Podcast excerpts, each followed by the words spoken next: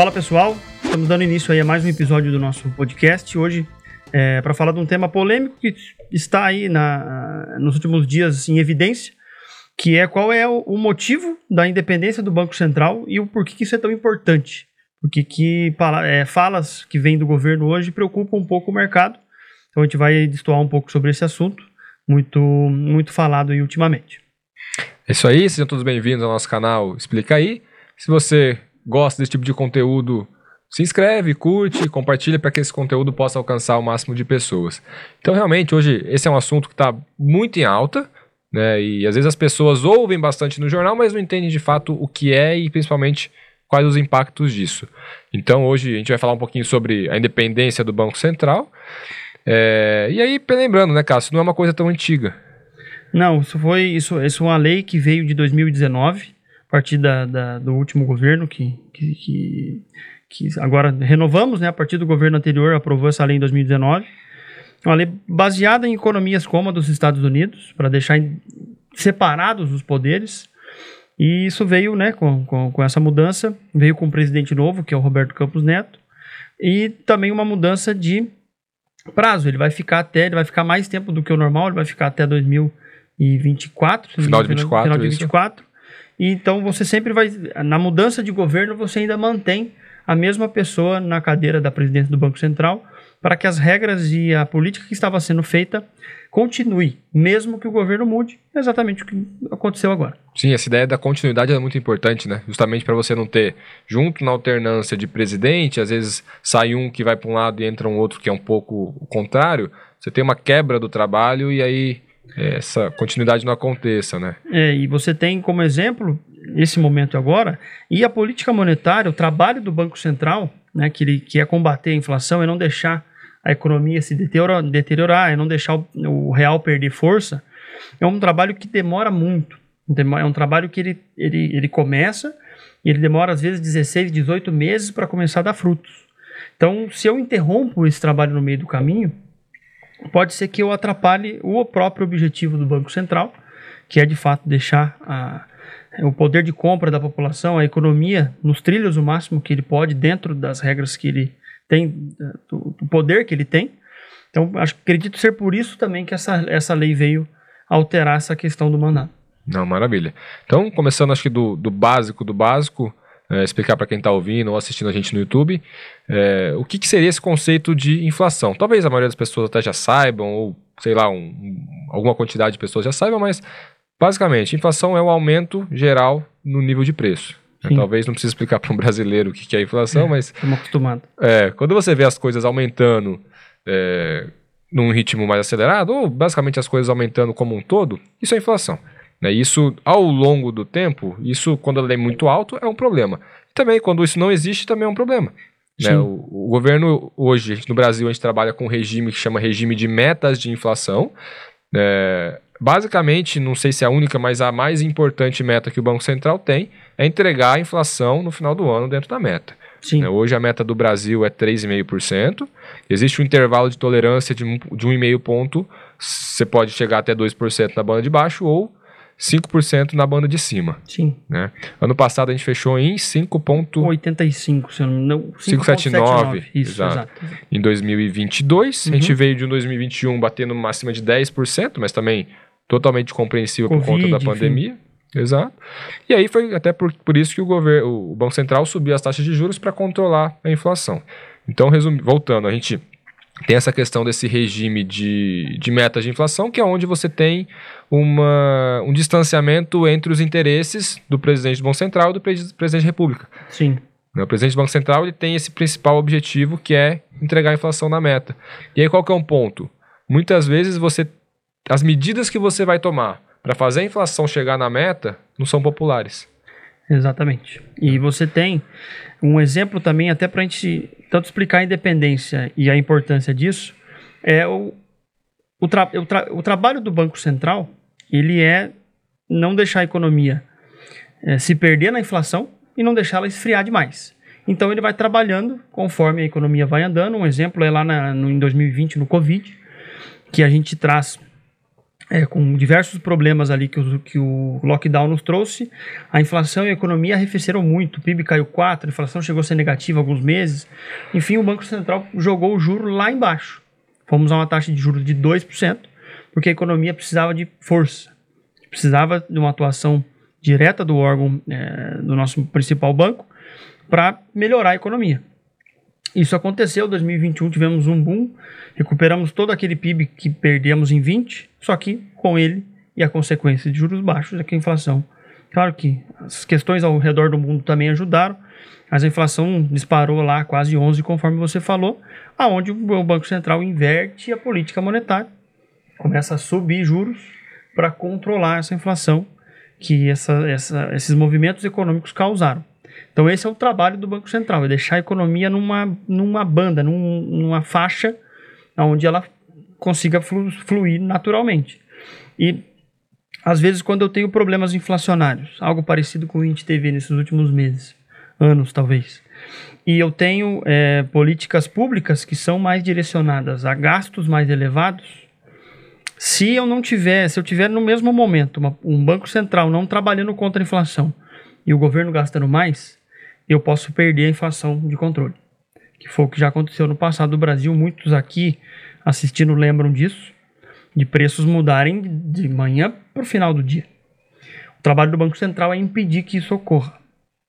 Quanto mais independente ele fica, menos essa influência do governo é, para que os planos sejam os mesmos, para que a direção seja a mesma, que para o governo pode ser interessante, mas o Banco Central entende o tamanho do perigo disso devido ao nosso principalmente histórico, ele pode atuar de forma diferente. Ele pode ser independente, conforme mesmo, a lei mesmo diz, para não ficar à mercê tanto de uma ideia de um governo mais populista que vai querer gastar mais, ou até se o governo quiser, por ele frear a economia, dar menos dinheiro para controlar a inflação, o Banco Central também não deixar isso deteriorar a economia. Sim, a, a, inflação que ela começou a ser controlada assim um pouco mais forte em 94 na criação do, do Plano Real. Então realmente antes disso, é, antes de 94 a gente tinha é, uma inflação que sei lá beirava lá para 91 quase 80% ao mês. E, e aí acho que vem muito uma questão da gente ter um alinhamento de interesses, né? Você, por exemplo, é, na verdade, você não ter uma um uso da política de da política monetária de você controlar a taxa Selic, é justamente para você tentar trazer um, um carisma, um apreço. É, e aí acho que é muito isso que está que tá sendo discutido agora, nessas últimas declarações né, do presidente atual. Talvez questão aí de, de algumas semanas que aconteceram, é, onde ele comenta dessa independência do Banco Central, não é uma coisa tão interessante, a gente tem que é, voltar tem a ter... que. Exato. É, talvez para trazer uma, uma ideia artificial, uma percepção artificial de que a gente está tendo agora mais é, poder de compra, só Sim. que uma hora a conta chega. Né? A, a, inflação, quando você tenta artificialmente no curto prazo mexer nisso, no longo prazo a conta vai chegar. E aí qual é a questão? Hoje o governo do Brasil, o presidente, ele tem um mandato de quatro anos, que pode se reeleger por mais quatro, enfim. Mas é, às vezes essa visão de curto prazo para você tentar buscar uma reeleição e tentar trazer uma, uma percepção muito positiva pode ser muito ruim pensando num prazo mais longo. Né? E aí entra muita questão também de confiança do mercado. Que o mercado como um todo, o, o que manda nisso é justamente essa palavra. Né? Você ter confiança ou não, no fim vai te trazer uma, bastante repercussão, bastante desdobramentos. Por exemplo, é, vou investir no Brasil. Beleza. Só que o Brasil, cada hora muda a regra do jogo. Então será que eu vou investir por 20 anos? Não sei. Não sei se eu tenho confiança para isso. Talvez pensando como um gringo, né? Olhando para o Brasil, será que eu investo por 20 anos? Não sei, porque pode ser que mude muito a regra. Talvez por dois anos sim, mas quanto mais longo, para o país é muito melhor, né? É, eu até citei em algum episódio passado nosso o exemplo da diferença do Brasil para o Japão, de que o Brasil é um país de muita oportunidade, porque ainda tem tudo por ser feito. O Japão é a terceira maior economia do mundo, mas não tem mais para onde ir que num cenário como esse, fundos ali investindo no fundos globais que procuram investimentos de longo prazo, fundo de previdência, por exemplo, que vai investir por 10, 15, 20, 30 anos. Quanto mais sólida for a nossa economia e mais certeza que ele tiver ele que eu digo, o gestor desse fundo ou o conselho que toma a decisão, de que aqui vai ser uma economia que, independente do governo ou da mentalidade do governo, mas é uma economia que vai trabalhar para ser responsável com o poder da moeda, é que o Banco Central vai atuar se necessário, que ele é livre para isso, mesmo que exista essa rusga, às vezes política, que o Banco Central vai seguir trabalhando normalmente, ele, se, ele tem mais confiança nesse investimento de longo prazo e manda esse recurso para cá. Esse recurso vindo para cá em larga escala, ele faz com que o país melhore. Então isso é fundamental. A Turquia cancelou, não é que ela cancelou, mas a Turquia não dá valor a essa, a essa questão da política monetária. O presidente do país é o presidente do Banco Central também, praticamente, é ele que toma essas decisões. Eles não são alvo de, de investimento do exterior. Então é um exemplo. Um outro exemplo de eficiência é o Banco Central dos Estados Unidos. Então, as questões dos erros cometidos na Covid, enfim, isso aí é, todo mundo estava, é, todo mundo passou por isso. Mas na questão da independência, o presidente atual do Banco Central Americano, que a gente brinca aqui, o Jerônimo, Sim. ele estava no mandado quando era o Trump e o Biden. E ele brigou com os dois. Porque ambos queriam, pensavam diferente da, da, do Banco Central Americano. Só que o Banco Central Americano e seu comitê, nunca sozinho, só o presidente, tinham, têm na cabeça um caminho para eles seguirem. E ele vai continuar seguindo independente do que o presidente dos Estados Unidos pense a respeito. Então, acho que isso são exemplos que a gente pode trazer dessa independência. Acho que um outro paralelo legal também é o que aconteceu na Inglaterra ano passado, né? Teve a substituição da primeira-ministra, Liz Truss, o partido dela ganhou a eleição, e aí ela entrou, no momento em que estava o mundo inteiro uma política mais contracionista, que é aquela política onde você segura um pouco o, a, a circulação freia, do né? dinheiro. Né? É, você freia para controlar a inflação, Sim. controlar os preços. E aí ela entrou falando que eles iam para outro caminho, que eles iam incentivar o crescimento da Inglaterra, etc., que são políticas que em alguns momentos são bons, mas não no momento que você tem inflação, porque isso são políticas inflacionárias. Então é um momento que você não precisava aumentar a inflação, não podia ter atitudes que iam aumentar a inflação. Sim. Ela durou 44 dias no cargo. Então, claro, é, uma, é um país onde você tem uma consciência política diferente. Até econômica também, né? Exato, e talvez isso aí esteja ligado à atração de investimentos, etc. Mas eu acho que é um outro, um outro exemplo de como essa questão do alinhamento de interesses pode ser interessante, porque para o governante é interessante que a população se sinta com poder de compra. É, que as coisas fiquem mais baratas, né? Exato. O Banco Central interfere muito no contrato de crédito ali do Magazine Luiza, por exemplo. Sim. Então isso vai afetar, isso afeta a vida das pessoas, mas é o instrumento que a gente tem para controle ali, do, porque as taxas de juros mais elevadas por um período necessário desse controle inflacionário, ela, ela, ela atrapalha, óbvio Sim. que ela atrapalha. O próprio governante, como você comentou, não, nem, não quer isso de maneira nenhuma. Só que um não controle inflacionário não é que ele atrapalha, ele, ele você não, você perde a linha da economia, você Sim. perde a economia, você não, você perde daí todo o poder de compra possível. Se você deixar ela sair do controle como ela foi um dia, então acredito que nesse caminho essa é a real importância do Banco Central fazer o trabalho dele bem feito, ele bater a meta inflacionária que ele possui. Sim, e até para não ser mal interpretado, né, eu comentei o governante tem esse interesse, no final, claro, todo mundo tem esse interesse de você ter um mais poder de compra, etc. Mas pensando até no que a gente passou recentemente na Covid, que foi o que desbalanceou todas a, muitas economias do mundo inteiro, se não todas. É, aconteceu um, um cenário, um, um, fator onde você tinha inflação de demanda e inflação de oferta. Sim. E aí você tinha que controlar isso. Qual que é o ponto? Se a gente não age com um remédio amargo, mas que precisa ser tomado, a resolução desse problema ia levar muito tempo.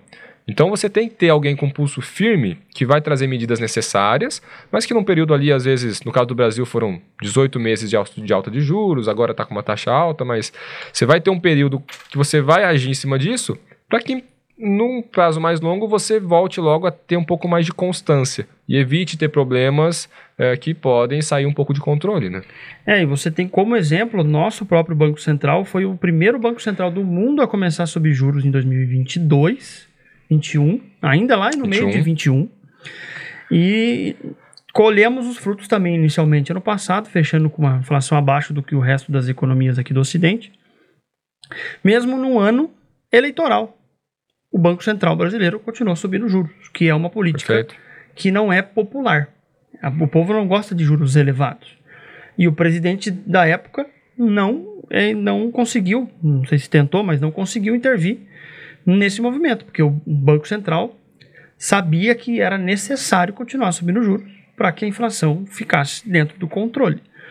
Então, isso mostra a, a importância dessa independência e isso nos mostra que o, o, o, trabalho que vem, o trabalho que vem sendo feito pelo Banco Central Brasileiro é muito bom, inclusive reconhecido lá fora. Perfeito. O, banco, o, o Roberto Campos Neto é eleito o melhor banqueiro central do mundo da atualidade, porque ele começou, ele entendeu o tamanho do problema cedo, enfrentou ele e está dando resultado.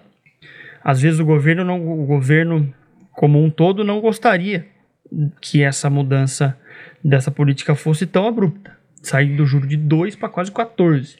Mas era necessário ser feito, que fizeram. E tem, tem de novo dado frutos, então acho que é nessa linha que o mercado não que o mercado e os investidores do mundo não gostariam de perder essa, essa sensação de que o nosso Banco Central está sendo bem, bem governado. Perfeito. E até os Estados Unidos, né, uma economia até mais madura, eles fizeram o mesmo movimento, uma alta de juros, que começou depois, mas que já estão bem perto de um topo na alta de juros, e já se fala em queda de juros esse ano. Sim. Então aí você já começa um outro ciclo, que é um ciclo mais de expansionismo, onde você é, tem um movimento onde o controle da inflação não é mais a prioridade. Aí você começa a pensar um pouco mais realmente no crescimento, que é o que todo mundo quer que aconteça, mas que para isso acontecer em velocidade de cruzeiro, você talvez tenha que ter alguns momentos um pouco mais delicados ali para voltar à normalidade, né? Porque a gente passou por uma coisa que Nunca ninguém passou, nunca é. ninguém vivo passou, né? É. Esse é o ponto. Exatamente. E às vezes acho que a discussão ela pode ser mais ampla para melhorar o nosso sistema, ao invés, ao invés de tirar alguma coisa que já existe.